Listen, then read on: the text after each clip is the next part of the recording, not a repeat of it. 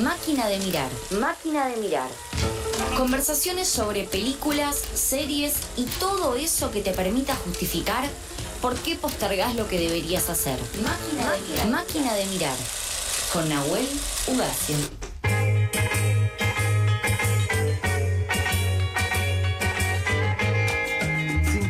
Pasan de las 3 de la tarde, seguimos en vivo en eso que falta por FM La Tribu y como decíamos hace un ratito llegó el momento de adentrarnos en este espacio que se llama Máquina de Mirar y que lo conduce eh, Nahuel Ugacio.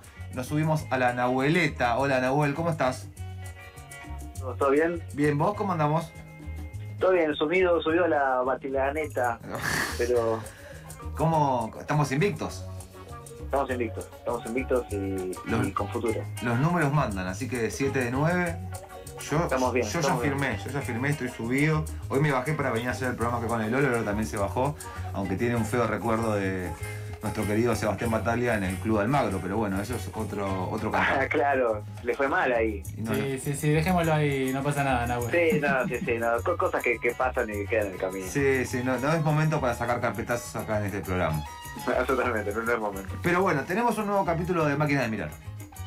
Así es, y hoy les traigo algo que, que se estuvo titulando por ahí como música y sociedad, documentales de música como para pensar cuestiones también de la sociedad. Sí. Que, eh, obviamente es, un nombre y es un pensamiento, me parece que estoy dejando la vara demasiado alta, Bueno, no sé si...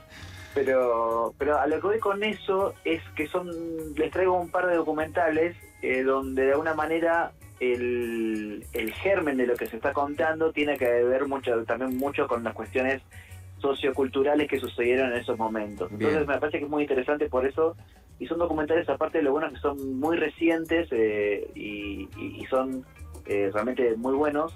Así que cuando quieran vamos a por ello. arrancamos. Tenemos que poner eh, un. Tenemos que buscar algún efectito que diga tipo número uno. Número uno, es más, incluso cada- me parece que cada uno incluso puede tener, obviamente como son documentales musicales, como una especie de, no sé si de cortina, pero como vamos a adentrarnos un poco, digamos, también en, en contextos musicales, en Bien. movimientos musicales. Porque el primer documental que les traigo se llama Woodstock 99, Sí. es una película dentro de una de un ciclo de películas que va a sacar HBO que se llama Music Box, que parece que pinta muy interesante. Eh, y bueno, y justamente trata sobre el Festival de Gusto que se realizó en 1999, que no sé si tienen mucha idea, primero si se realizó y después de lo que sucedió en No, ese No festival. tengo idea de nada, no. Bueno, todos conocemos el Gusto del 69. Sí, sí, claro. El gusto de, de- de- de- del, del hipismo, el flower power, de, Sí. Hendrix, de Santana, de Joe Cocker, bueno. Estas este imágenes de este- hippies deambulando totalmente extasiados en, en ese, en ese gran campo.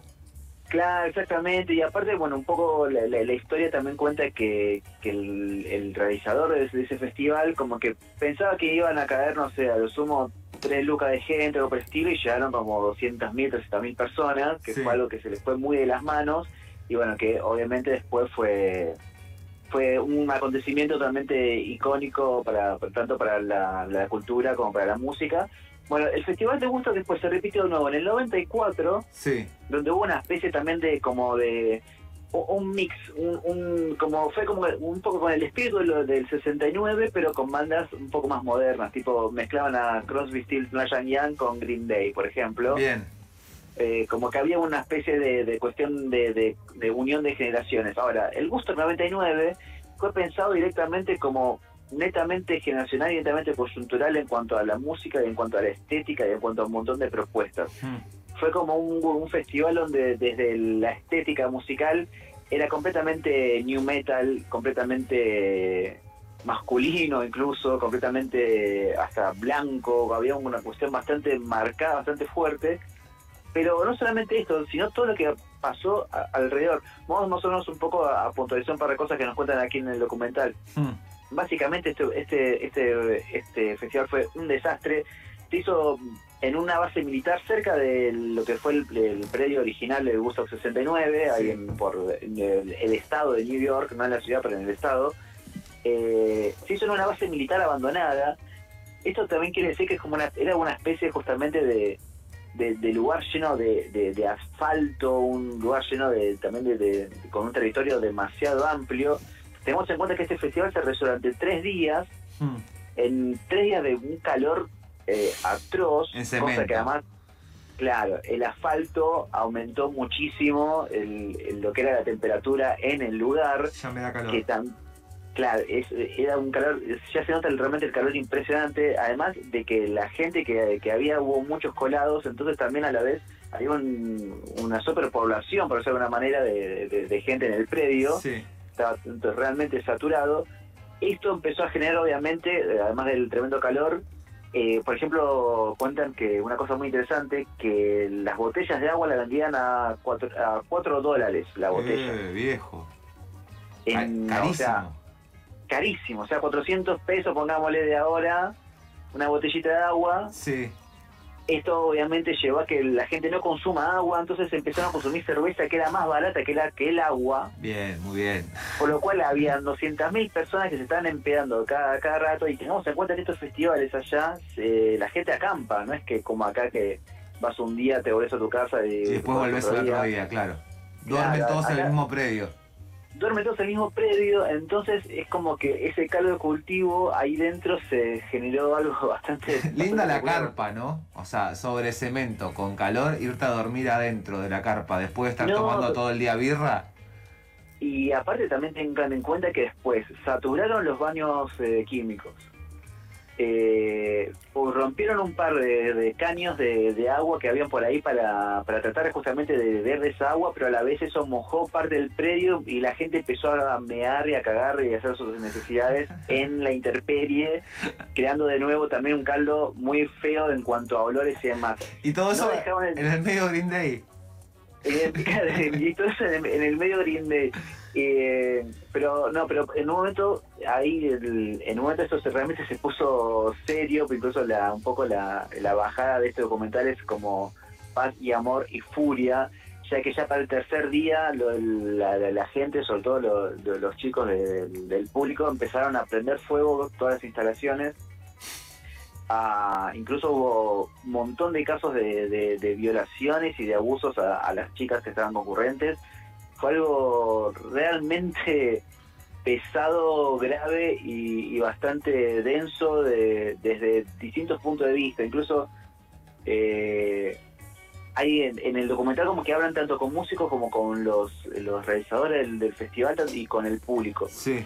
Y es como que no, no se- es como que ninguno de todos se hace mucho cargo de lo que pasó, ¿viste? Bien. Pero las imágenes están, las imágenes están, las denuncias están, y hay un montón de, cosas de- muy fuertes sobre, sobre este, este festival que, que ya la- la- las pruebas y, los números hablan por sí solos, y las imágenes hablan por sí solas.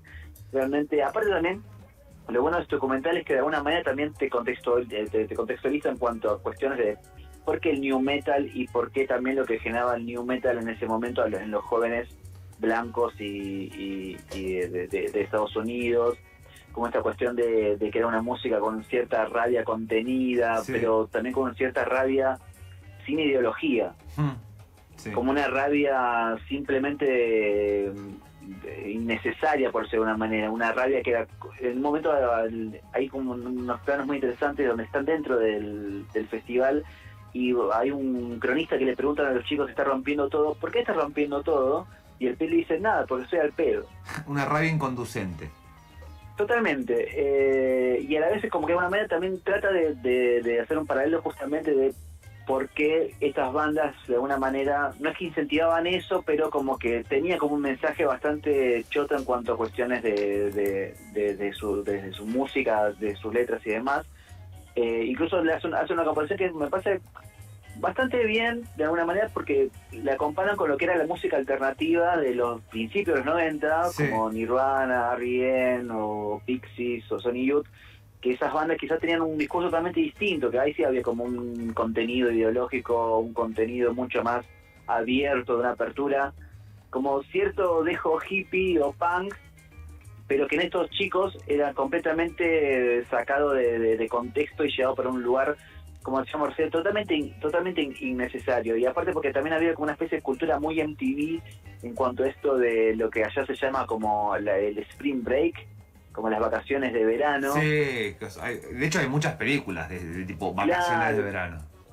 Claro, de, de ese tipo. Incluso en ese momento había como un programa también en MTV que se llama Girls Gone Wild, como las chicas se vuelven salvajes, donde básicamente lo que hacían era mostrar chicas de, de las universidades donde mostraban sus pechos y Sí. eran lo- básicamente lo único que pasaba. Entonces también acá muestran justamente cómo esta cultura estaba tan metida dentro de la juventud que incluso lo que muchas chicas hacían en, en gusto que era eso y también lo que hacían los chicos ante las mujeres que habían era mostraban los pechos, mostraban los pechos, mostraban los pechos. Es una cuestión bastante tensa, insoportable.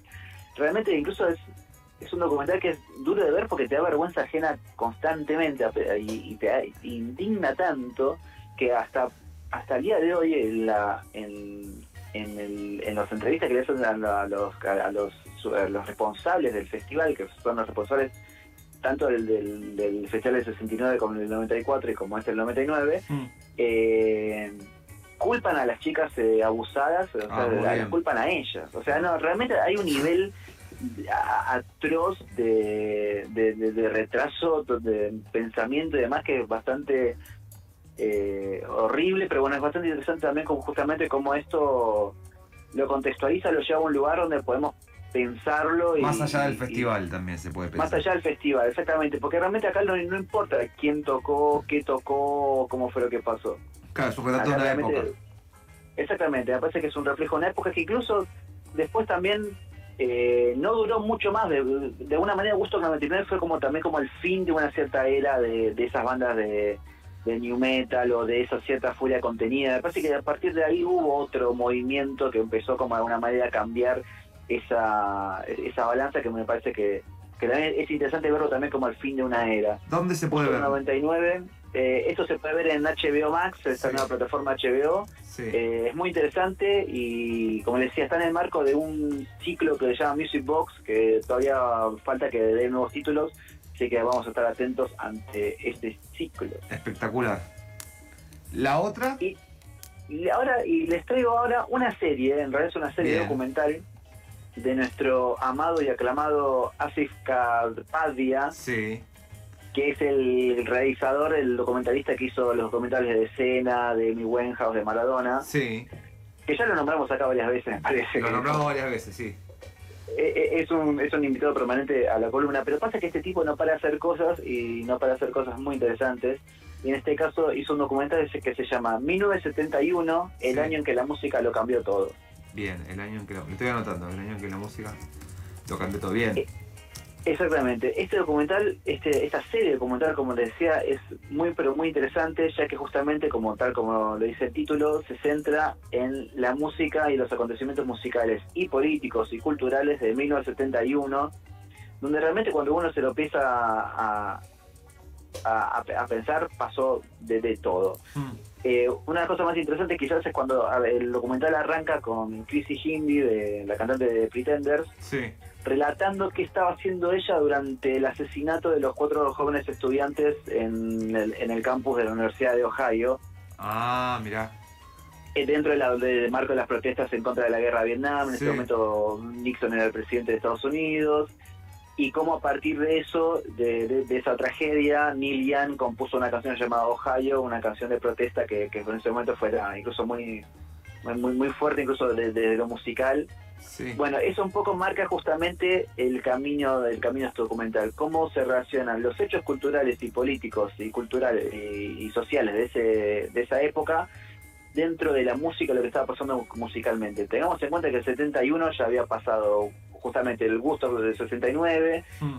Eh, la guerra de Vietnam está eh, totalmente en, en crisis y con un Nixon totalmente eh, cuestionado y demás. Los Beatles se habían, Habían- separado, se habían separado. los Beatles se habían separado, eh, Lennon se había mudado a New York, escapando también un poco de... Y, y- y también tomando un rol militante mucho más activo en cuanto a cuestiones de paz y demás. eh, y, y- y también había cuestiones también desde lo desde la, lo que tiene que ver con la deconstrucción del rock. Por ejemplo, Mark Bolan en, en Inglaterra con de alguna manera con T-Rex inaugurando lo que era el glam rock o la, la, la cuestión más andrógina dentro del- de la estética. Sí. Eh, David Bowie que de alguna manera se estaba apoderando un poco de, de- de- esa estética para llevarlo a un plano mucho más eh, por encima, pero a la vez también pasaba mucho, por ejemplo, lo que tenía que ver con la música negra.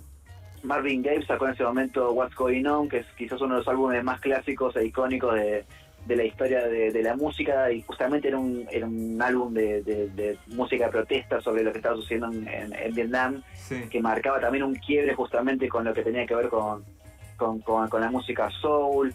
También nos cuenta, por ejemplo, lo que pasaba con, con Sly and the Family Stone en ese momento que, también era una época también donde las drogas cambiaban. Era en ese momento como que se dejaba de consumir de ácidos y empezaban a consumir mucha más cocaína o drogas mucho más fuertes. Drogas duras. Que incluso llevaban a un cambio de sonido. Claro. Los Rolling Stones en ese momento estaban en el sur de Francia escapando de los impuestos altos de Inglaterra para grabar lo que sería Exile on the Main Street quizás uno también otro de sus discos mucho más importantes, que a la vez también tiene que ver con estos cambios también de drogas, cuando se metieron mucho más en la heroína. Eh, o sea, obviamente hay un montón de momentos icónicos de, eh, musicales eh, muy interesantes. Otro, por ejemplo, es el momento donde eh, Hill Scott Heron sacó el disco La Revolución no será televisada. Sí que, a la vez es una especie de, proto-rap, uno, uno, una, de las personas que inauguraron de alguna manera el hip hop, aún sin proponérselo, sí. Eh, y también sucedió durante 1971. Eh, realmente hay, hay un montón de, momentos y, de cuestiones y que, para pensar, bueno, también Charles Manson y la, familia Manson y la masacre de Sharon Tate y demás, todas esas cuestiones pasaron justamente en esas épocas y es como demasiada información alguna vez, pero, pero este documental que me parece una, un acierto es que no te lo muestra de manera cronológica, sino que como que hace saltos y, va y viene constantemente. como que va y viene constantemente, pero eso cuando parece que puede ser confuso, al contrario, de alguna manera como que le da una, un sentido narrativo muy interesante eh, y además tiene un archivo, material de archivo propio del método de laburo de ASIF que es un método justamente muy muy práctico y muy muy natural. Eh, es muy interesante este documental. Aparte, es como que hablan casi todos, incluso los que ya no están. Hay entrevistas, por ejemplo, a David Bowie, hablando sobre esa época, que, es muy interesante. Eh, y aparte, casi todas las voces están, están en off. Entonces, parece que incluso están hablando desde el día de hoy. Claro. Eh, o Mark Bolan, lo mismo, Lennon. Eh, no sé, ese, este, este, esta serie documental 1971, el año en que la música lo cambió todo, que se puede ver por Apple TV, pero lo pueden encontrar también en un montón de plataformas.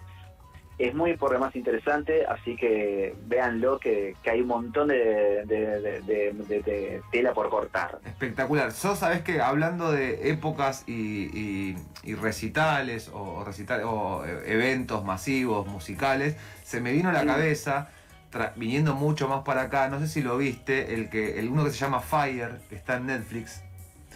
¿Lo viste? No. Ah, no, no lo te lo recomiendo mucho. Te lo recomiendo mucho. Eh, es un festival que nunca... Bueno, sí, porque en realidad no, es, no te estoy spoileando nada. Eh, de hecho, es, un juicio, digamos, hay un juicio de por medio. Es un festival que nunca sucedió, pero que se vendió ah. como iba a suceder. Ah, me he olvidado, pero lo había visto, es muy bueno. Es, bastante bueno, no sé si, digo, a ver, no sé si es bueno como, bueno, es una joya de los documentales. Es interesante eh, en la lectura de época, sí, la, y la, o sea, la historia y la lectura de época que hay, que es, vendieron un producto por redes sociales. Eh, pensando que iba a ser el festival más exclusivo de la historia de la humanidad, porque efectivamente un poco era eso, la entrada más barata salía 1.300 euros y la más cara salía 200.000 euros, habían contratado, alquilado una de unas islas, en, creo que eran en Bermudas o en Bahamas, que era una de las islas que tenía Pablo Escobar, se vendía como que iba a haber un festival en las islas de Pablo, Escobar, habían contratado eh, bandas, no me acuerdo el nombre de las bandas, pero había bandas bastante conocidas, que le había aparecido un chabón, le decíamos, che, te pagamos toda esta torta de guita, tenés que ir a tocar tal día, tal lugar y venía como iba llegando la fecha de la realización de ese festival y es muy interesante la mirada de, las, de los pibes y las pibas que laburaban para esta productora, que en realidad es un tipo, que decían, bueno, y a mí me pedían que, no sé, traiga 300.000 baños químicos de un día para otro, yo sabía que era imposible. pero había que hacerlo igual, claro, no, totalmente. Y bueno, y es muy interesante ver el momento de que efectivamente empieza a viajar la gente a encontrarse ese tipo de, paraíso que iba a ser, porque vendían que ibas a vivir en unas casas frente al mar, con no sé qué pindonga, bla, bla, bla, y terminaban siendo unas chozas, digamos, como unas carpas, con baños químicos, con unas raciones de comida como si fuesen esas películas eh, medio gringas que pasan por la escuela, viste, que les dan como medio con, el, con, el, con la sopa, le ponen el, cucharón de sopa, le ponen un poco de arroz. Bueno, una situación que se termina siendo caótica y eh, cuentan la historia de eh, quien produce ese festival toda la logística del chabón, aparte hay algo muy de esta época que se filmó absolutamente todos los pasos que hicieron, o sea, desde el primer momento que buscan inversionistas hasta el momento que llega la gente, el equipo de esta persona lo filmó como manera documental. Muy interesante también para ver, digo, qué nos venden en este momento o cómo es posible dibujar un producto que no va a ser de esa manera a través de marketing y sobre todo de redes sociales. Totalmente. E-, ese documental es, es, es, como decíamos recién, es muy interesante por la historia, por lo que cuenta. Sí. Y aparte también de alguna manera, creo que tiene que ver justamente con el con una cuestión de época del día de hoy. Re, re, re, re. De hecho, ahora eh, hablabas de New Metal, bueno, en este están hay un par de raperos metidos. Claro. Llevan modelos a la isla antes que salga el festival y, y, como que buscan chanchos para que haya chanchos en aguas turquesas con modelos. Una cosa como medio demente, digamos, un rapero todo musculoso cantando. Bueno, una cosa muy extraña, muy también de, de, la mezcolanza, todo que vemos generalmente en esta época, con la venta de un gran festival que quizás nunca, bueno, quizás no, no termina ocurriendo y todo lo que eso genera. Totalmente. Pero también tiene como una estética muy muy Instagram, ¿viste? ¿Viste en esto de justamente con...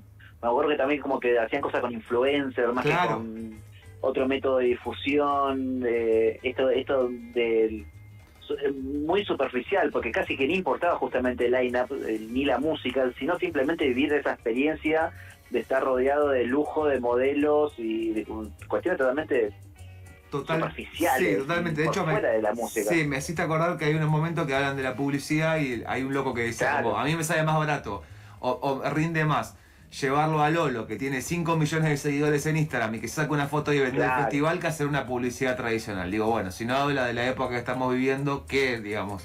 ¿Cómo puede ser otra manera? Sí, este, y bueno, y también hablan las bandas, que no me acuerdo ahora exactamente la banda que contratan, que era bastante conocida, y que en un momento los pibes dicen, bueno, cuando estamos viendo esto, nosotros nos bajamos de este quilombo que estaba pasando, y cuando se anuncia efectivamente que la banda se baja, se descontrola absolutamente todo, se llama Fire, con, como fuego en inglés, pero con Y, digamos, y se encuentra en Netflix, para agregar a estas dos, estas dos documentales que viste vos, que son Gusto 99, que se puede encontrar en HBO Max, o 1971, el año en que la música lo cambió todo, en Apple TV o en otras plataformas. Así es. Nahue, eh, espectacular, tenemos plan para el fin de semana. espero que no, tenga una, no tengamos una rabia inconducente con lo del de gusto que terminamos rompiendo todo porque sí. No, no, no, al contrario, usemos eso en positivo, vamos para adelante. te, mandamos, te mandamos un abrazo grande, Nahue. Nos vemos, gente de Salud, no se creen. Nahue Ugacio pasó al aire eso que falta en este segmento que se llama Máquinas de Mirar. Hoy eh, trayéndonos unos documentales musicales que no solamente hablan de música, sino también que hablan del contexto en donde se crearon, donde se realizaron. Estamos hablando de Gustock 99 y de 1971, el año en que la música lo cambió todo.